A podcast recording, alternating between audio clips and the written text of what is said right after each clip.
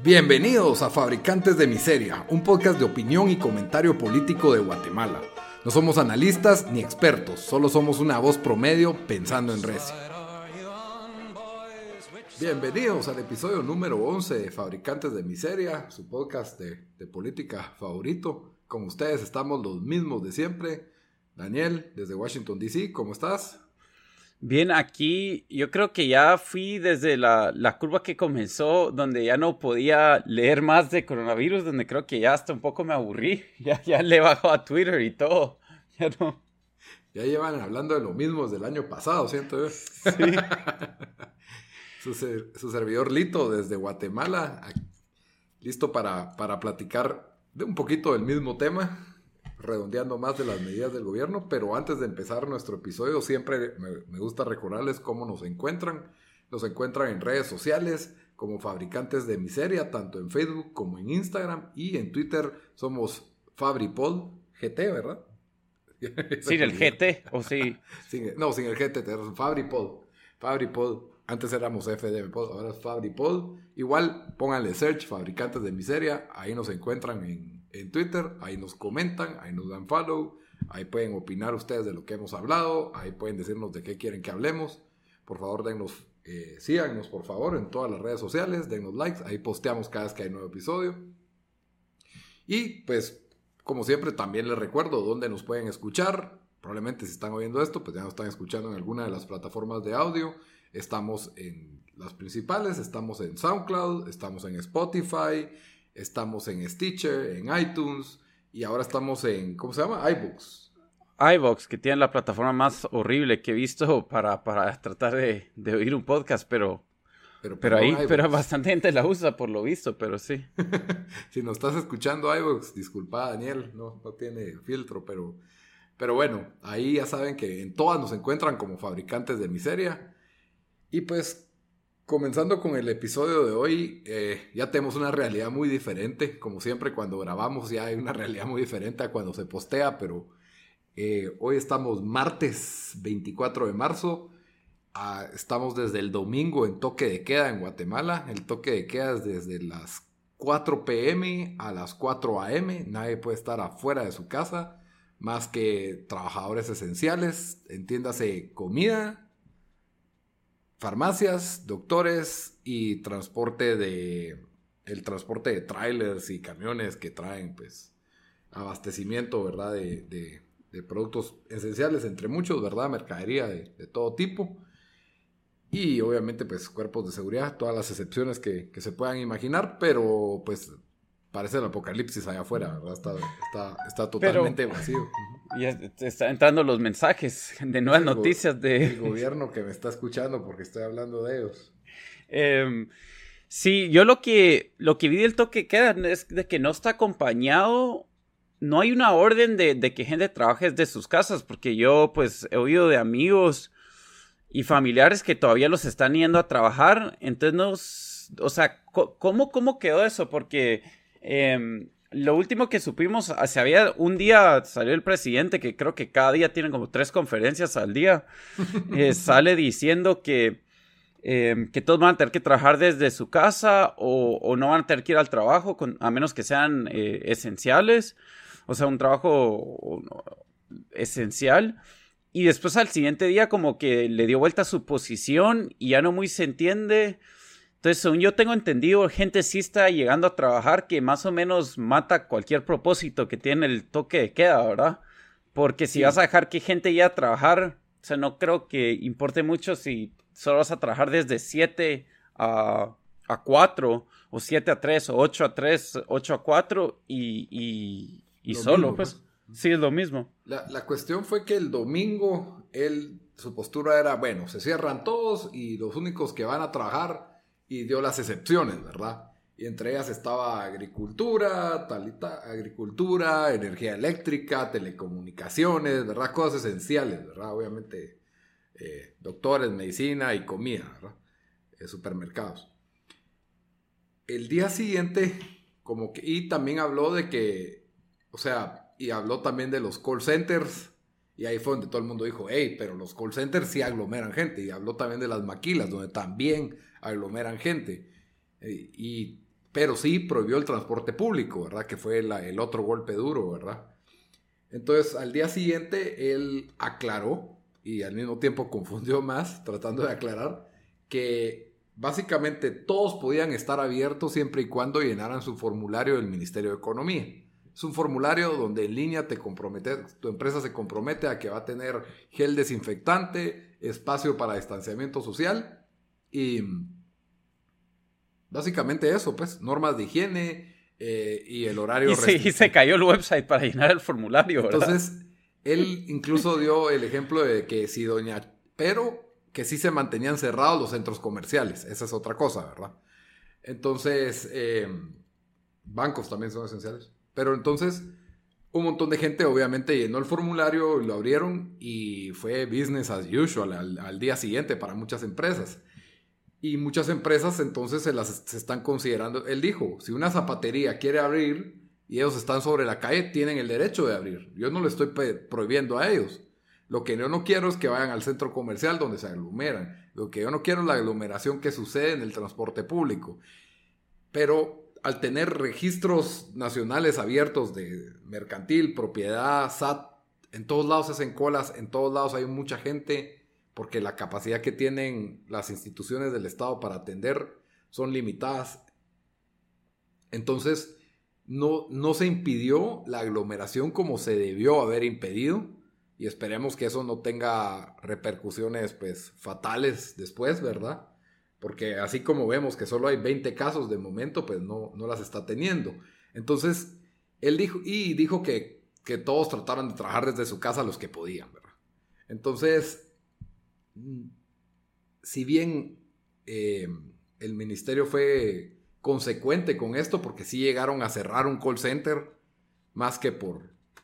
¿Ya reabrió el call center, sabemos o no? Tengo entendido que no. Y el otro call center cuando vio que los iban a llegar a ver cómo estaban, también decidió cerrar. Y, no pueden transportar todo a teletrabajo porque no es fácil una infraestructura telefónica. O sea, las cuentas de correos electrónicos sí, pero una infraestructura de una red telefónica que atiende llamadas de Estados Unidos no es fácil como que, ah, sí, aquí está el teléfono, llévatelo y lo pones en una línea en tu casa. No, no funciona así, no es tan simple. Y lo otro es que se dieron cuenta en los call centers que los elevadores, las áreas de cafetería, los baños, era imposible mantener las cuestiones de distanciamiento social.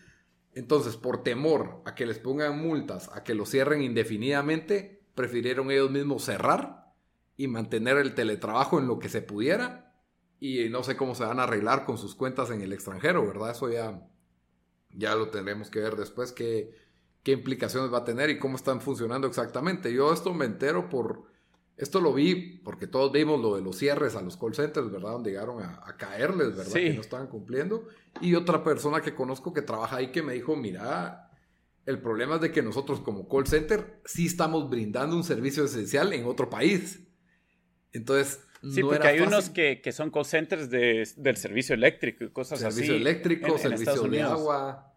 Y, y, claro, imagínate que tenés una emergencia de este tipo y tenés que tener un call center a quien recurrir, pues. O sea, igual si tú quieres llamar por teléfono para pedir una medicina, generalmente va hacia un call center. Entonces, sí hay una esencialidad en algunos casos de los call centers y no, es, no era una decisión fácil decir, hey, cerremos y todos mandémoslos a su casa, ¿verdad? Que ahí entra un poco a lo que hemos hablado de, de, de la bueno, de lo económico que también pesa y, mucha gente cuando alguien habla de lo económico piensa, ah, están pensando en las empresas o los ricos, pero la verdad esa no es la realidad porque las empresas y los ricos son los que van a poder aguantar esto, pero eh, estoy seguro que mucha gente en los call centers también tenía miedo de, pues, de perder su trabajo y todo eso. Incluso hoy eh, salió una noticia de, de un lustrador de, de zapatos que, que pues que necesitaba ganar, sus, según entendí la noticia, los 25 quetzales para ganar su, para, pagar su cuarto.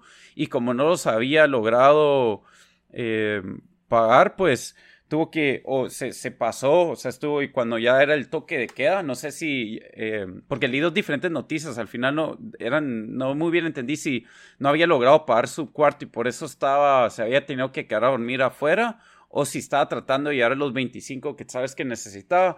La cosa es de que lo, lo pues lo, capturaron y el y el, el juez sí lo pues desestimó el caso. Em, pero la cosa es que la, la realidad para muchos guatemaltecos, lastimosamente, la realidad que tenemos en los países tercermundistas y para muchos de la economía informal, sino por no decir todos, es que se ganan literalmente el día al día, o sea, lo que ganan hoy es lo, que los va a ayudar a vivir mañana, ¿verdad? A comer. Entonces, estamos en un lugar bien difícil donde, y por eso, obviamente, pues todo, todo presidente, por lo más que pensemos de, de, cualquier líder que hay, la, la, situación en que están es bien difícil y peor va a ser en un país tercermundista donde ya tenés, como, como, como vos decís, que Guatemala está en una recesión, que siempre está en recesión.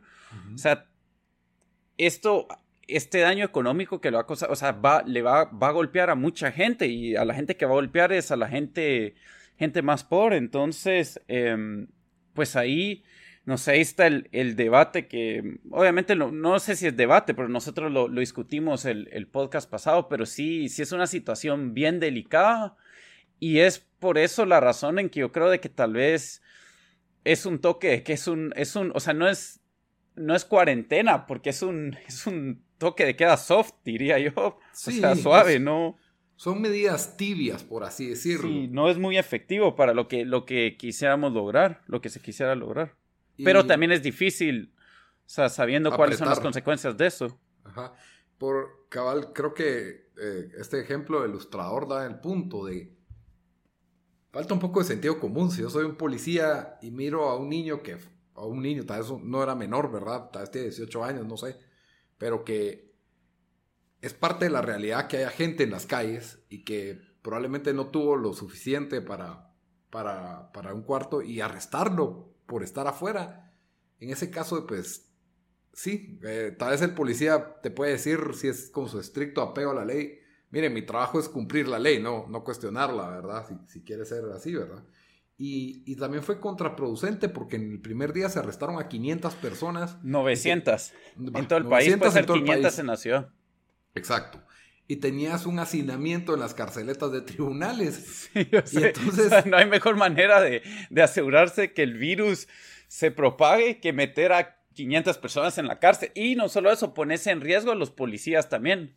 Cabal, ¿y a qué horas tenés un brote dentro de la, de la fuerza de policía que no solo ya es escasa para la cantidad de gente que tenemos, sino que encima de la, la podés diezmar y, y esto se puede salir de control? Es que este tipo de situaciones que, que han causado estragos en el primer mundo, si, si, llegamos a tener una probadita de ese estrago aquí en tercer mundo, se multiplica y en cualquier momento se convierte en disturbios, desorden y, y ese tipo de cosas donde necesitas una fuerza, una fuerza de policía, ¿verdad? Que, que llame al orden y que, haga, y que haga cumplir. Yo no estoy diciendo que con agresividad, pero creo que pudieron haber capacitaciones y medidas alternas de los policías de decir, hey, ok, estás aquí afuera, ¿dónde está tu casa? andate corriendo para allá o te voy a llevar, pues, o sea, porque, pero creo que todo policía quiso decir, bueno, tenemos mucha, metamos mara para que la gente entienda que no es un juego esto, ¿verdad? Es que también ellos deben tener presión, o sea, les ah, dijeron nadie en la calle, ¿verdad? Entonces, sí. también no te vas a arriesgar, o sea, si arriesgar tu trabajo si sos un policía, em, pero sí el, el, el toque queda obviamente no va a ser efectivo si todavía está yendo gente a trabajar y creo que, o sea, obviamente los, yo solo veo de familiares y amigos que todavía están trabajando. No sé si vos tenés más datos de eso, Lito. Sí, mira, lo que yo pude percibir en estos dos días es que la gente agarró el 4 a.m. a 4 p.m. como un happy hour de tengo que aprovechar a hacer todo lo que pueda afuera para poder, ¿cómo se llama? Para después irme a, a cuarentenarme, ¿verdad? Sí. Entonces, eh, ese, es el gran problema. Por ejemplo, ahorita nos estamos acercando a fin de mes y la gente necesita ir a los bancos. Y el problema es que como están cerrados los bancos de los centros comerciales, entonces hay mucha concentración en los otros bancos, que encima de el horario del banco no es de 7 a 3 de la tarde o 3 y media, es de 9 de la mañana a 1 en la mayoría. Entonces son 5 horas. Eh, y tienen que atender a toda la demanda de, por lo menos de la ciudad, que es lo que puedo hablar, porque entonces No sé, pero a fin de mes. Y encima que, que, Guate todo es todavía proceso manual, incluso con el gobierno, que pues eso es tema para. Ahí, ahí, tenemos dos horas que os puedes hablar de eso en el futuro, pero, pero no hay, o sea, no estamos digitalizados cuando ya está la tecnología ahí. Eh, la verdad no sé por qué no se ha implementado. Eh, ya bastante gente tiene smartphones y todo, pero bueno, eso es otro, como dijimos, otro caso aparte, pero, pero sí, o sea, la realidad es que no somos un país preparado, incluso con la mentalidad, que yo sí he criticado esto, que, que mucho siento que en Guatemala se trata a los trabajadores todavía como que si fueran niños, que hasta que necesitas una, una nota del doctor, si vas a estar fuera porque estás enfermo y cosas así. Entonces la mentalidad de que, hey, tenemos que trabajar desde, desde la casa, eh, remoto. Cuesta. No, no existe. Entonces, y aquí, em, o sea, yo creo que la transición en, eh, bueno, en Estados Unidos y en, y en, otros países es más fácil. Me imagino en otros países latinoamericanos también ya están más acostumbrados a eso, pero yo estaba esperando que esto nos iba a forzar a que más gente empiece a adoptar eso. Yo creo que hasta puede ser medida para ayudar el tráfico en Guatemala. Em, totalmente, ¿Verdad? O sea, que imagínate que las empresas agarren. Yo sé, conozco un par de empresas que hacen esto, que dejan. Eh, o, que escojan un día los empleados o que el viernes todos trabajan desde casa, ¿me entendés? Cosas así. Em, pero, pero con este. Con este toque queda donde igual ya la gente a trabajar, no muy. Sí, lo hay. El problema se da especialmente en, en los trabajadores de salario mínimo. Sí. Y, y son una gran, una gran cantidad de trabajadores de salario mínimo que probablemente no tienen, a veces sí tienen smartphone o a veces no tienen o no lo saben usar por completo y, y hacer transferencias, o sea, no tienen habilitado hacer transferencias. El banco más popular, que es Ban Rural, que es eh, casi siempre el banco más concurrido y el que tienen, ese banco yo tengo una cuenta ahí y es un dolor hacer... Está en 1965. Exacto. Yo, gracias a Dios, ya puedo pagar la tarjeta ahí desde, la, desde la aplicación o desde la computadora. Pero hacer una transferencia a otro banco me, me hacen llenar un formulario como de 10 hojas. Sí, es que yo, Ir a hacer mi cola y sentarme al banco. Y por dejado no lo hice antes y ahora pues me depositan dinero ahí y para sacarlo no puedo, ¿verdad? O sea, estoy amarrado. Entonces, eh, llega esto a fin de mes y va a ser un desastre. De ahí los supermercados también lo mismo, colas en el parqueo porque la gente pues eh, necesita comprar y hay una nueva disposición ahora presidencial de que para comprar en el supermercado necesitas máscara. Y lo Pero no una máscara que sirva, puedes llevar cualquier... te pones el suéter en la boca y te dejan entrar. y... igual es, es medida que, o sea, es, es, es solo por decir estamos haciendo algo. Pues yo digo que un porcentaje de la saliva que se te sale de la boca se queda en el suéter, así que por lo menos, ¿verdad? Pues, Eso hay probabilidades. Pero, si tenés el virus, va, también no, les, no, estás, no estás dejando el virus por todos lados, tal vez, o sea, porque aparentemente la gota de saliva, si estornudas o algo así, se queda ahí, pero igual el virus aéreo, aéreo, así que si no te la máscara que que, se, que, que, que, filtra, eh, creo que la N96, no sé, la verdad no, no, no voy a hablar de eso, pero no sé, pero si no tienes la que es, no importa de nada, igual vas a estar ahí infectando medio mundo en cola. hoy fue increíble porque es, es una cosa que vos, o sea, imagínate que hubieras estado en un coma en enero y te despertás y vas al supermercado y la gente con guantes, guantes y máscara. Eh, a mí se me hizo como que ahora todos son cirujanos o qué. O sea, yo, yo no me a guantes. Hubiera yo quiero, ¿sabías que yo he dicho? Yo quiero, cuando me vestí de PUBG para, para, para que quiero llevar mi, mi casco de PUBG al, al, al súper. Al súper, solo por... Pues sí, entonces, eh, la verdad es de que es una, es una cuestión surreal, pero creo que el, el toque de queda así de 4 a 4 creo que está siendo un poquito contraproducente un poco, ¿verdad? En, hacer que se concentren las aglomeraciones.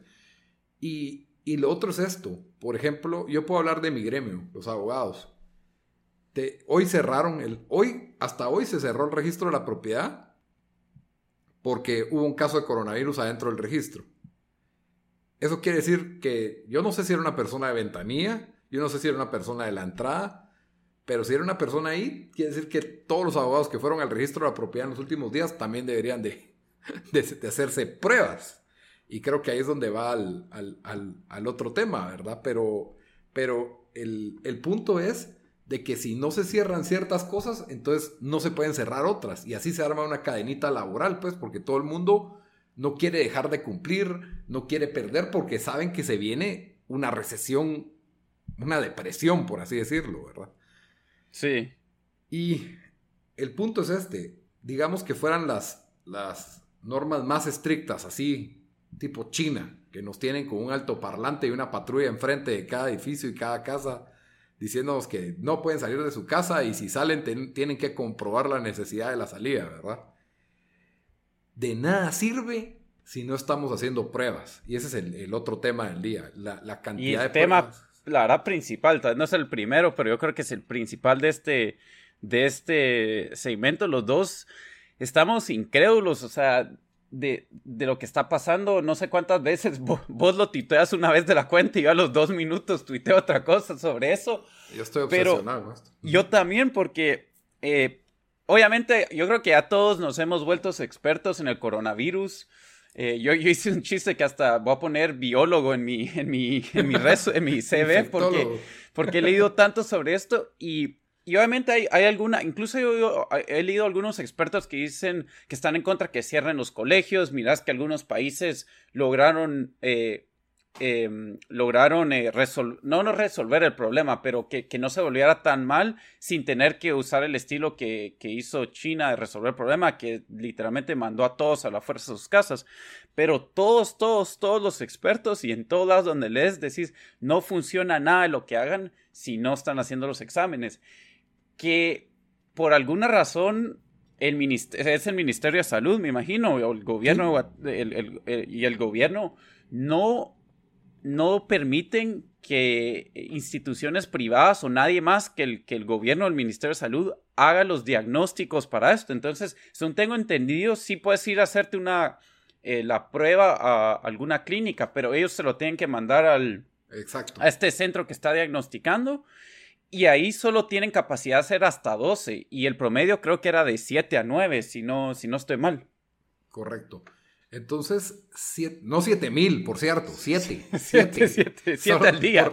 al día. si alguien estaba pensando, ah, 7 mil, pues eso suena como bastante, porque en Corea estaban haciendo 10 mil al día. Y en Alemania estaban haciendo 200 mil a la semana, que son... Y en Costa Rica 200 al día, ¿no? Están haciendo 200 al día, Argentina está haciendo 300 al que igual es bien poco, pero... Pero Costa Rica tiene menos habitantes que nosotros. Y que Alemania. O sea, yo, yo lo que hice fue esto. Si se están haciendo 10 mil al día en Corea y son 50 millones de habitantes, creo que son más, pero nosotros con que hagamos una quinta parte de esto, pues deberíamos estar bien. Y, va, no hagamos la quinta, hagamos mil al día que es tres veces lo que hace Costa Rica. Y yo sé, es un dinerajal, pero no sé, ahorita, el, si no estoy mal, los azucareros donaron un millón de dólares.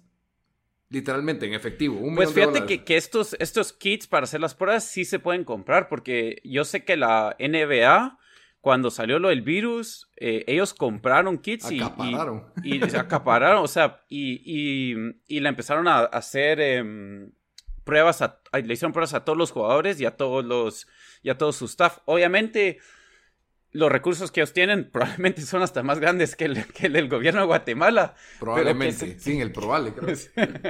pero que se puede, se puede. Y ahorita, cabal, incluso em, en los Estados Unidos, el, el, FDA, que son los que regulan pues todo lo de las medicinas, está, está prácticamente, era como, pues, como el ministro de Salud en Guatemala, que, que no estaba dejando que, que empresas privadas eh, hicieran estas pruebas. Y ya, por lo visto, ya se quitaron del camino. Y ya hay una empresa bastante famosa que se llama ah, Everwell o Everly, se me olvidó ahorita cómo se llama. Pero ahí te puedes hacer pruebas donde te mandan a tu casa por correo y vos te haces ahí la... Incluso yo me las he hecho, de donde te haces el examen de sangre, obviamente no te metes la jeringa, pero te haces el que te, te presionas en el, en el dedo y solo manchas un papelito y ahí se los mandas de regreso. Ellos ya van a estar eh, eh, mandando exámenes para el coronavirus. No sé de la efectividad, puede ser que no sea efectivo. Pero, cabal, el precio no sé cuánto va a ser, pero, pero la cosa es de que por lo menos mirás que ya los países se dieron cuenta que, hey, si, si, tenemos los centros que puedan diagnosticar, dejémoslos. Uno de los artículos que leía yo hoy es que ya hay varios eh, lugares en Guate o centros que pudieran diagnosticar. Entonces, la, la pregunta es ¿por qué el gobierno no está dejando que pase esto? Y yo creo que solo, o sea, las respuestas son dos. Uno puede ser algo de dinero, o sea, que, que tal vez no quieren, tal vez pero eso, o sea, que, que, tal vez no quieren perder el control, ya sabemos que los gobiernos suelen perder control y tal vez hay dinero agarrado a eso que no quisieran perder, ¿verdad? O sea, que, que tal vez si otros están diagnosticando, pues ahí se ve el dinero.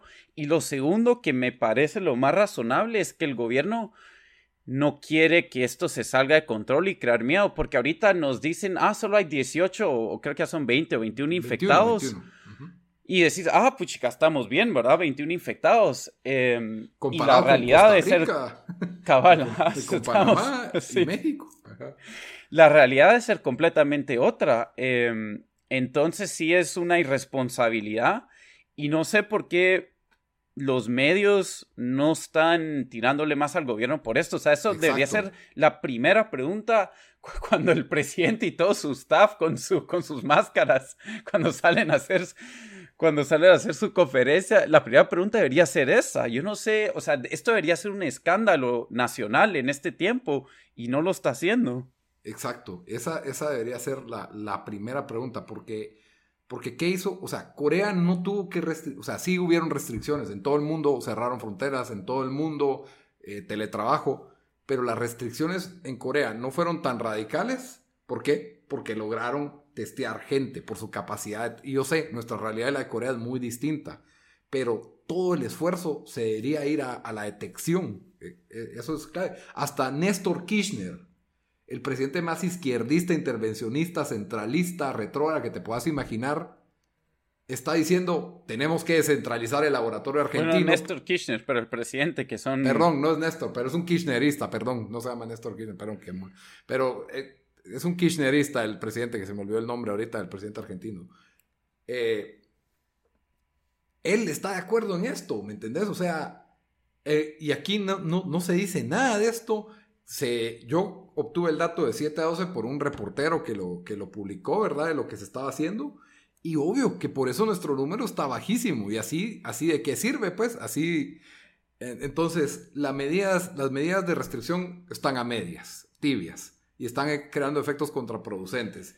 De ahí no tenemos pruebas. Entonces, sí, o sea, yo, yo lo que veo es un escenario de pesadilla aquí de lo, de lo que se puede venir, ¿verdad? Porque si colapsa un sistema de salud, que, y este es el miedo de todos, ¿verdad? Todos vimos las escenas de Italia, las de España, el desastre, que son centros de salud bueno, el España tal de primer mundo. De primer bueno, o sea, o sea, si comparas al resto, o sea, incluso en Europa son de los mejores. Obviamente, pues se comparan con Moldova y Rumania, pero igual, o sea, con el resto del mundo son, top, top, 10. top 20, top 20, top 10, top 20. va, digámoslo así, top 20. Y, y ellos están tarde en la detección, tarde en las restricciones. Entonces, ¿qué podemos esperar de nosotros, verdad? O sea, ahí sí, nada más que cubrirnos con la sangre de Cristo, como ¿verdad? Porque nos están dejando a la, a la merced de esto, pues, de que, y, y entonces, ¿qué es lo que va a pasar? Que las medidas, que es lo que yo he visto que está pasando en todo el mundo, es de que empiezan con medidas tibias y cada vez las van apretando y las van extendiendo. Porque ya no van a ser una semana de encierro, sino que van a ser dos. En Italia ya estaban en un encierro completo y lo extendieron hasta abril, no sé cuánto, abril 9 creo. Y, llegaron los expertos de China y les dijeron, miren, sus medidas son muy relajantes, no, no sirven. Todavía hay eh, gente en los restaurantes de los hoteles, todavía hay reuniones, la gente caminando en el parque sin máscara, como que sin nada. Los, no sé si viste ese video súper chistoso de los alcaldes quejándose. Sí, de Italia, sí, que hasta salían ahí. Oh, sí, obviamente no, obviamente no desaprovechan el show para ir a sacar a gente de la calle, como que si fueran. les salió el Mussolini adentro que se llevan. Pero, pero les, me están pidiendo que, que acepte, que autorice una graduación. O sea, sí. Ah, bueno, tiempo, ¿vos hablabas del video de los italianos o cuál? Sí, el video de los ah, alcaldes italianos. aunque obviamente Italia, si se te está muriendo 8%, creo que es entre 8 o 10% de, la, de, de, los, afectados por esto es diferente la, reacción, pero sí. Y de nuevo creen que es porque no han tenido eh, suficientes pruebas. Ellos creen que el, número de infectados es casi de medio millón de personas realmente, no es los números que ellos están mostrando. Son los artículos que hemos leído, pero Que igual todo esto no, no muy se sabe, porque yo, yo, yo no sé. Te hace sobre información, pero cada vez leo algo diferente y. Y sí, pero. Ajá, dale. Y, y, no sé si querés aportar más, pero ya para ir cerrando el tema, si ustedes quieren hacer algo por, por Guatemala, aparte de quédense en casa, es chinguen al, todas las cuentas de redes sociales al Estado para, que, para pedir más pruebas. Y si alguien quiere hacer una manifestación, yo no soy ningún organizante, no sé ni por dónde empezar, no conozco a nadie de gente. te apuntas con tu pero, mascarita. Pero me apunto a que seamos unos 10 en todo el parque central, así extendido. así, a, a 3 metros cada uno. Sí, a unos 50 metros. Porque si hay que pedir algo, es esto. Déjense de estar quejando de que la Gallo puso anuncios en su donación. Déjense de estar. De... Es más, Yamatei, ponga las medidas de económicas, no me importa, pero hagan pruebas, ¿me entendés? O sea, la es gente que eso, está es lo que, tirando... eso es lo que yo digo. O sea, yo, eh, solo para terminar el tema, y, Sí. y yo por los, por lo, por lo que ya hemos dicho, o sea, la, la realidad económica de Guatemala es tan delicada y, y de que hasta yo, yo soy de los que piensa que tal vez no debe ser tan restrictivo eso de como completamente cerrar el país, como las medidas que se han tomado en Italia y en España, porque solo no, no lo aguantamos. O sea, gente va literalmente a morirse de hambre. eh, pero obviamente lo que sí se tiene que hacer es, eh, es hacer pruebas y aislar a la gente. O sea, eso es lo que, lo que según lo que hemos leído, lo, que, lo único que funciona. Es Eh, lo más efectivo y, y está bien, o sea, se, se están preparando hospitales improvisados con camas de para intensivos. Pero si no hay infectados, nunca lo vas a usar, ¿verdad? Entonces. Sí, exacto, pero mira, al final del día, la verdad es de que si, si, me, si me decís que en dos semanas nos van a decir, hey mucha, se perdió todo este dinero en camas y en equipo y nunca se usó porque no hubo necesidad, no me importa, la verdad. No, O sea, no, sí, yo sé. se- Sería una buena noticia, pues. Pero, pero el, el principal esfuerzo tiene que ser en pruebas y no, no se ve. Es el, lo dejaron de último. O sea, le están Sí. dando. eh, Y sabías que se también está- puede ser, o, o sea, puede ser que solo medio, porque obviamente, no, no medio mundo, literalmente, literalmente sí medio mundo anda tratando, todo el mundo anda tratando de conseguir estas pruebas.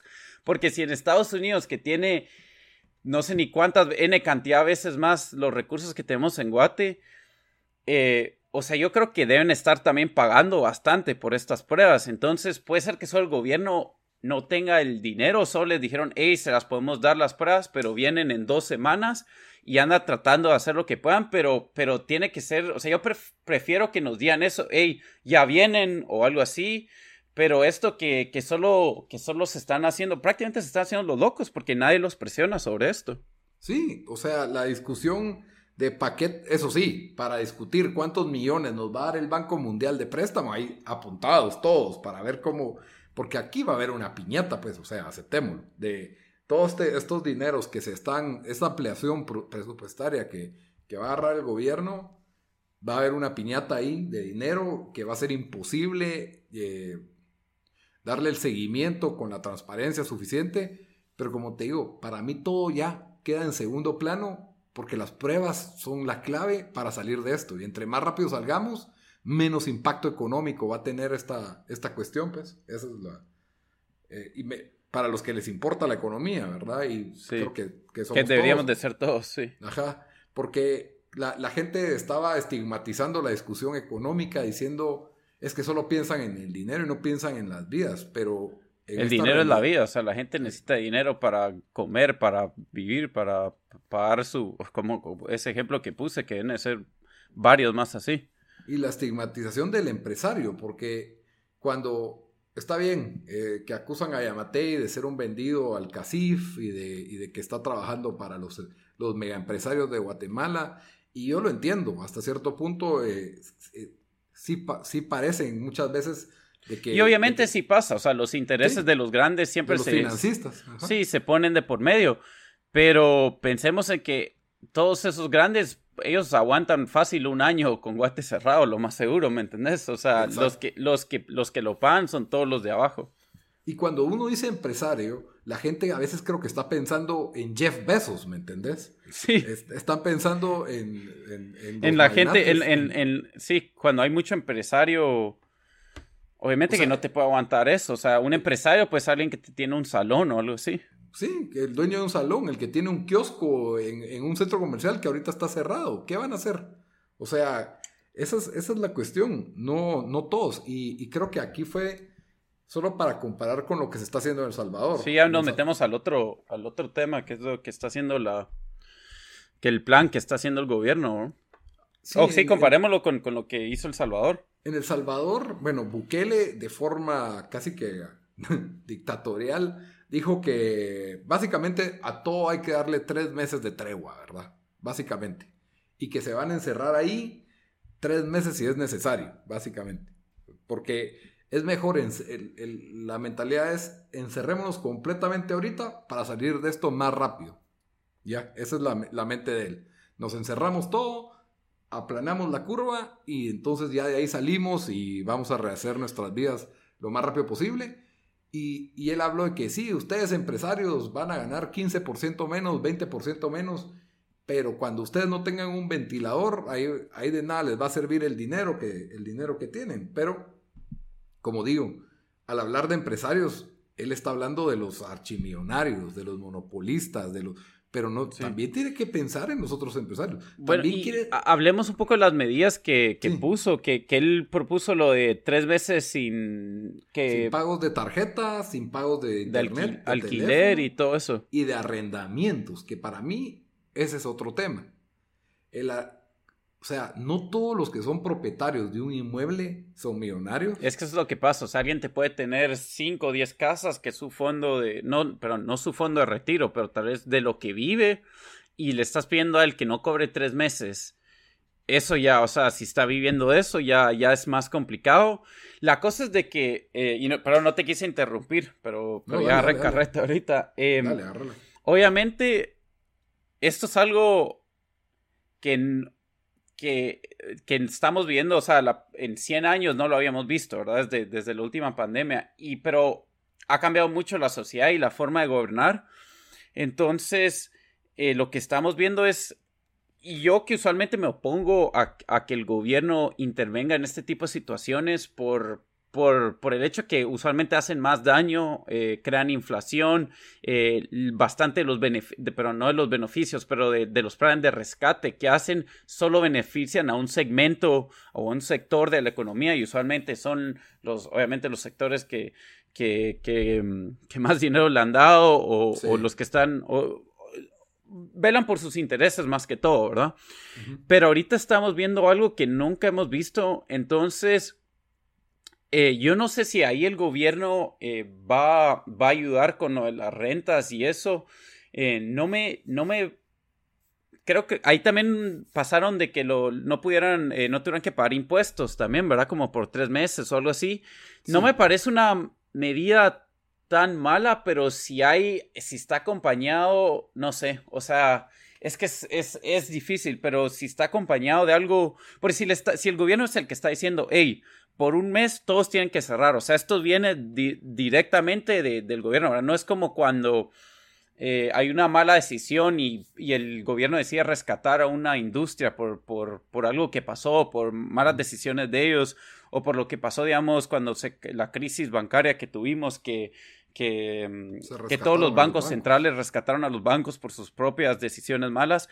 Aquí sí el gobierno te está diciendo, hey, mira, te vamos a cerrar el negocio.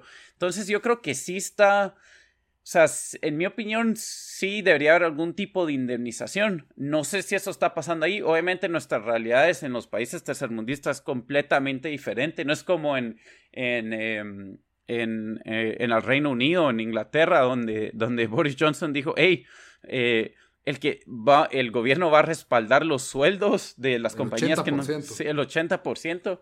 Eh, obviamente creo que nuestros países no pudieran hacer eso, pero mm, como una medida no me parece, no me parece tan mal, pero sí tiene que haber un respaldo atrás de eso, porque cuánta gente, o sea, no todos son dueños de edificios, ¿verdad? O sea, un montón de gente vive de eso, entonces no sé, o sea, no sé qué, la verdad no, no sé los detalles de, de, eso, pero a ver qué ibas a decir vos sobre, si, si sabes un poco más de eso.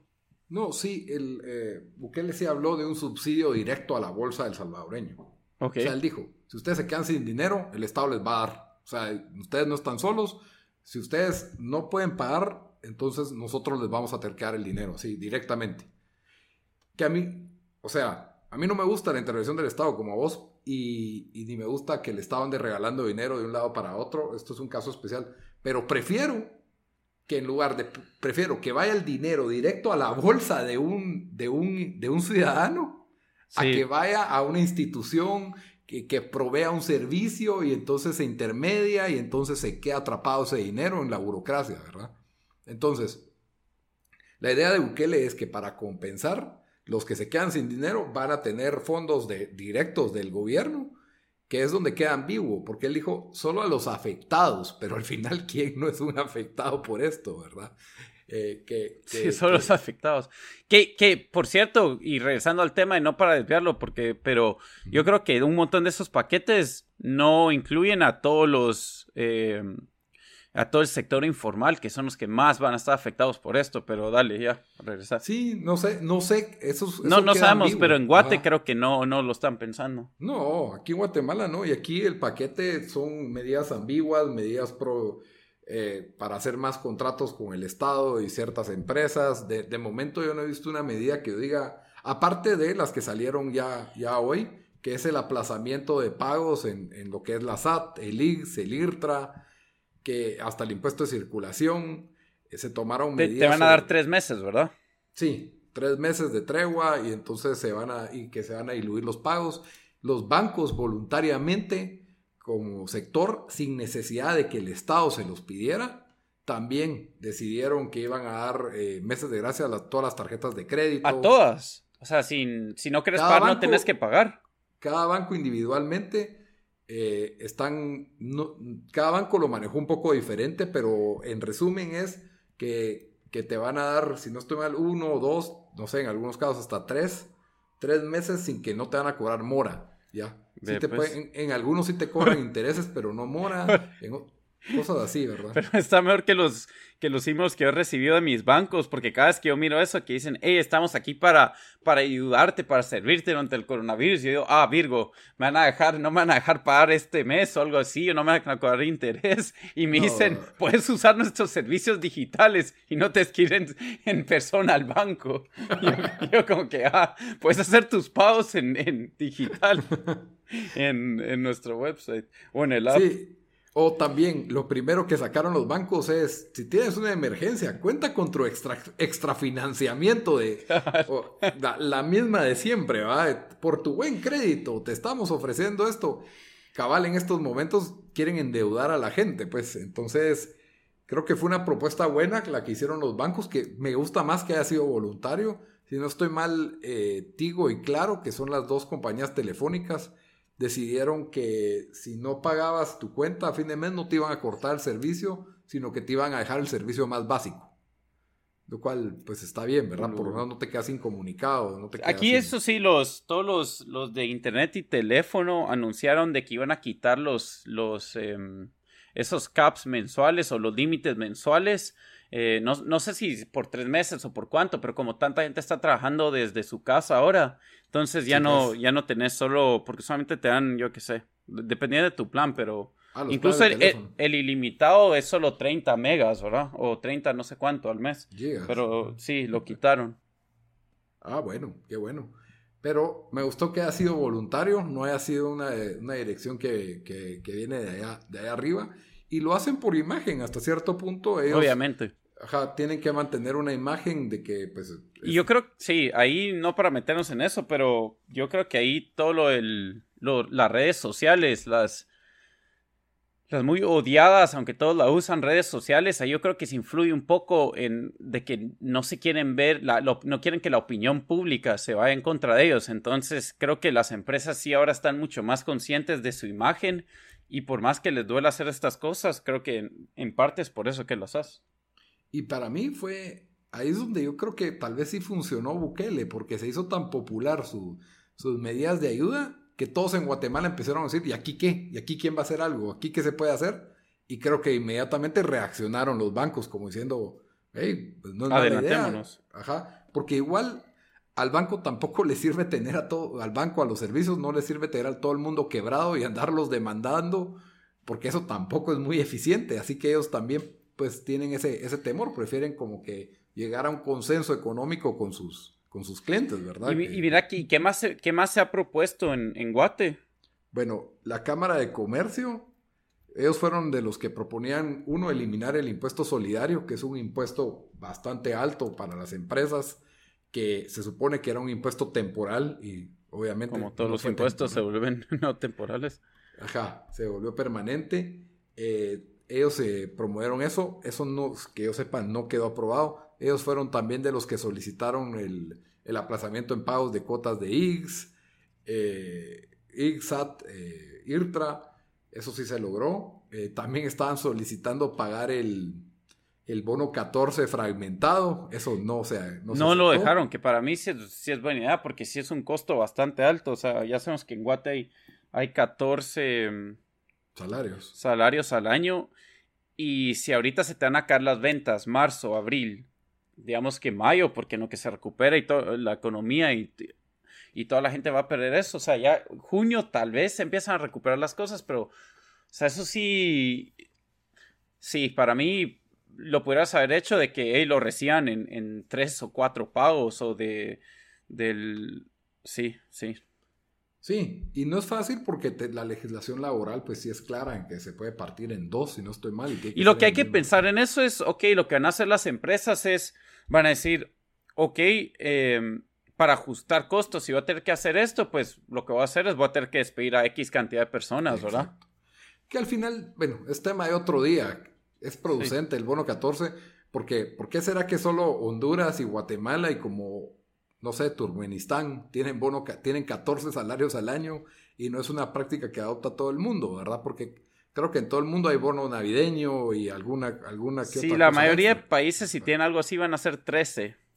Sí, exacto, pero 14 nos hace parte de un club muy especial, probablemente porque somos una gran economía, entonces, probablemente por eso, pero esa era una de las otras, y la otra idea que, para mí se lleva la medalla olímpica de la estupidez, era ponerle un impuesto a la gasolina. y entonces, pues, algo que iba en Pero el razonamiento era porque estaban perdiendo dinero, porque ha bajado tanto el precio de la gasolina, que querían subir, ¿cuánto era? ¿25 por galón o cuánto?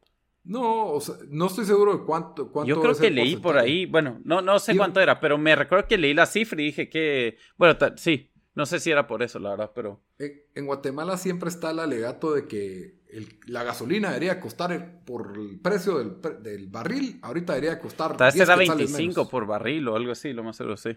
Ajá, entonces la gasolina debería costar 19 quetzales cuando está costando 27, por ejemplo. Entonces la idea de estos genios es, hey, aprovechando que la gasolina está bajando de precio, pongámosle ahí un impuesto y entonces nadie lo va a sentir porque igual vamos a seguir pagando los 27. En lugar de que todos aprovechemos el bajón de gasolina que nos, nos da un poco de flexibilidad en, costos, ¿me entendés? Porque... Sí, porque todos, gente va, a perder sus trabajos ahorita, todos los negocios van a perder. Ajá, dale. Exacto, y todos los negocios dependen del transporte. La 90% de los negocios tienen alguna intervención de transporte en donde tienen que factorar el costo de la gasolina. Entonces, en lugar de aprovechar de que vamos a tener gasolina barata que beneficia a todos, no, quieren emparejarlo con un impuesto para compensar el déficit fiscal que va a tener el Estado. Pues esa, era la, jugada de la, de la, Cámara de Comercio y no, no, no me parece una buena idea en este momento. Creo que es, creo que es una pésima idea en este momento. De, lo que necesitamos ahorita es desregularizar, facilitarle las cosas, reducirle costos a todos, especialmente a los estatales y ya vimos que el Estado ya sacó no sé cuántos miles de millones de, en préstamo del Banco Internacional. Entonces, pues tienen de dónde, de dónde cubrir el déficit a pura deuda, ¿verdad? Lo cual no es necesariamente bueno. Pero, pero esta medida en particular sí fue, me, pareció la más nefasta de todas las propuestas que... Ah, pero y también antes, antes que cerremos, hablamos del, del cobro que quieren hacer ah, los sindicatos de 10 mil extra. Hay un grupo bastante odiado en Guatemala que se llama el CACIF. Y para mí el otro grupo, o sea, para mí el CACIF es como el sindicato de los empresarios, porque siempre están siendo de al pelo con sus pedidas al Estado. Y el otro grupo es los sindicatos, que aquí no se quejan lo suficientemente de eso, pero la mayor, o sea, cuando sabes que el presupuesto del Estado se va en trabajadores, es por los sindicatos y por los pactos colectivos. Y estos peleadores y preocupados por el trabajador se quieren, quieren están pidiendo a modo casi que de extorsión 10 mil quetzales de bono de riesgo para los trabajadores de SAT, que son trabajadores que están en una computadora sentados de 8 a 12 eh, con hora de almuerzo, con todas las prestaciones, porque están exponiendo su vida al público, ¿verdad? Y como, como no lo están haciendo los que atienden en el súper, los médicos y los policías, ¿verdad? Que ellos no están pidiendo su bono de riesgo, pero ellos, ellos sí merecen un bono de 10 mil quetzales. En este momento de crisis, quieren pedir un bono de riesgo de 10 mil quetzales. O sea... ¿Cuánta gente no está trabajando sin bono alguno? Exacto. Pero ni los mareros están pidiendo tanto en las extorsiones en este momento. O sea, y también los de la portuaria Quetzal, que básicamente es una portuaria, la portuaria principal de Guatemala, eh, están pidiendo un bono de riesgo de 8 mil quetzales por empleado porque ellos sí están trabajando en este momento, cuando no es necesariamente, o sea, de nuevo, hay, hay trabajos mucho más arriesgados y están aprovechando ahorita de que sabes que si se para este servicio se colapsa todo. Entonces, es básicamente una extorsión, en mi opinión, ¿verdad? Es un abuso y los sindicatos siempre se han prestado para abusos. Creo que es... en, estos, en estos momentos, o sea... Sí, es el peor momento para venir y apretarnos, pues. Incluso yo, yo, entendería de que digan, hey, si vamos a estar trabajándonos, tengan los exámenes para nosotros, den, dennos mascarillas para protegernos. O sea, ahí no entiendo, ¿me entendés? Pero que estén pidiendo 10 mil extra, o sea... Exactamente. Y ahorita miras a los doctores que, les toca ahorita ir a cubrir al San Juan de Dios, que les va a tocar a los diferentes lugares, ellos no están pidiendo, que por cierto hubo una lista de peticiones de parte de los residentes, la cual me pareció bastante acertada, que están pidiendo que haya gel para, la, para los usuarios del lugar, gel antibacterial, que hayan mascarillas para los doctores, que hayan trajes completos para los doctores, que hayan lentes y protectores de cara para los doctores, porque esto es sumamente contagioso. Los países la tasa de, contagio en los doctores ha sido de un 10 a 15% en, en distintos países. Y es porque, y, en, hacia, en España están escaseando las mascarillas. Aquí encima de ese se les ocurre obligarnos a todos a usar mascarilla. Entonces, a ellos sí, a ellos sí hay que cumplirles. Y no están pidiendo 10 mil de bono de riesgo ni 8 mil, solo están pidiendo poder hacer su trabajo con medidas básicas, ¿verdad? Con, con lo necesario. Y, y sí, o sea, se viene algo bastante complicado y, y no sé qué darles de buenas noticias para el día de hoy. sí. Que por cierto, si alguien nos está viendo ahorita que, estamos cerrando ya, em, yo he estado tratando de buscar lugares para quien esté ayudando con esto, especialmente a la gente que va a estar más afectada. Eh, si alguien nos está oyendo y tiene, pues, eh, ya sea organizaciones o, gente que está ayudando, que obviamente pueda ser verificable, porque he, oído, he visto bastantes ahí cosas, pero siempre me da miedo ya sea compartirlas o donar, porque solo no sabes. Em, pero sí, pásennos ahí nos pueden escribir en Twitter o en Facebook, que nos pueden buscar como fabricantes de miseria, em, porque sí, para, para, para ver si, si se puede ayudar un poco. Sí, lo ideal es que tengan también un sitio web. sí, o mínimo un, número verifica, un número que podemos verificar con una cuenta de Facebook o, aunque sea en la guía, si todavía existen. sí, algo que, entre más formal se mire mejor. Yo, de todas formas, le di retweet desde nuestra red social Twitter, que es la que, la que más usamos, a esta causa de la compra de trajes para médicos, que el, el fue, yo lo pues la persona que de mucha confianza mía lo verificó con el jefe de residentes. Eh, son cuentas de son cuentas de banco y tiene incluso cuenta de PayPal ahí por si quieren por si quieren donar eh, es una es una buena una super causa necesaria y en el momento que haya una donación para comprar pruebas ahí es donde yo quisiera aportar porque esa es la que yo estoy la que yo estoy esperando que el, gobierno aportar para comprar la tuya decís No, no, no, francamente no. No, no, no, yo sé pero. Ajá. la verdad es de que se me hace incómodo que te metan algo en la nariz. pero, pero ni modo, pues. O sea, esos, Esa es la clave y, y lo que, me, o sea, si ya tenemos un sistema de salud colapsado, lo que menos quiero ver es el, el triple colapso de lo que esto, de lo que esto, del, peor escenario que es el que todos nos estamos imaginando, que esperamos no, no llegue a eso, que no ha llegado. Eh, tal vez algunos decían que para esta semana iba a estar. Hoy el, el, sí salió un comunicado que iban a trasladar pacientes del... Un 20% de los infectados del hospital de Villanueva iba a ser trasladado al Parque de la Industria. ¿Por qué? No sé. No sé si es porque hace lleno el de Villanueva. Eh, ¿Por qué estará tan lleno el de Villanueva si solo somos 20 infectados y los que tienen problemas de hospital solo son el 15%? Entonces deberíamos de tener unos 3 hospitalizados nada más, pero ahí es donde hay que empezar. Los números no mienten, pero el Estado sí. hay que empezar a cuestionar qué es lo que, qué es lo que está sucediendo, ¿verdad? Y, exigir las pruebas. Eso es lo que más, lo que más importa. Entonces, no sé, creo que ya no hay nada más que agregar, ¿verdad? Pues no, por lo menos si queremos mantenerlo abajo de una hora. Pero yo creo que. sí, ya nos tardamos, pero había, había mucha tela que cortar. Había, había bastante que discutir, sí. Y espero que se hayan informado un poco, que les haya gustado. Coméntenos qué, qué pensaron de lo que hablamos hoy. Como les recuerdo, estamos en redes sociales. Nos encuentran en Facebook, como en Facebook e Instagram como Fabricantes de Miseria. Nos encuentran en Twitter como FabriPod. Ahí nos pueden comentar. Twitter es especialmente donde más estamos interactuando porque es la red social como que más ágil para, para este tipo de noticias en, en vivo. Y siempre nos pueden escuchar en todas las plataformas de audio. Estamos en iVoox, Spotify, Stitcher, iTunes, SoundCloud, todas las digo en desorden, pero fabricantes de miseria, ahí nos encuentran, googleennos eh, somos fáciles de, encontrar. Y como les digo, denos like, denos follow, denos buenos reviews, se los agradecemos un montón. Y hasta la próxima. Adiós.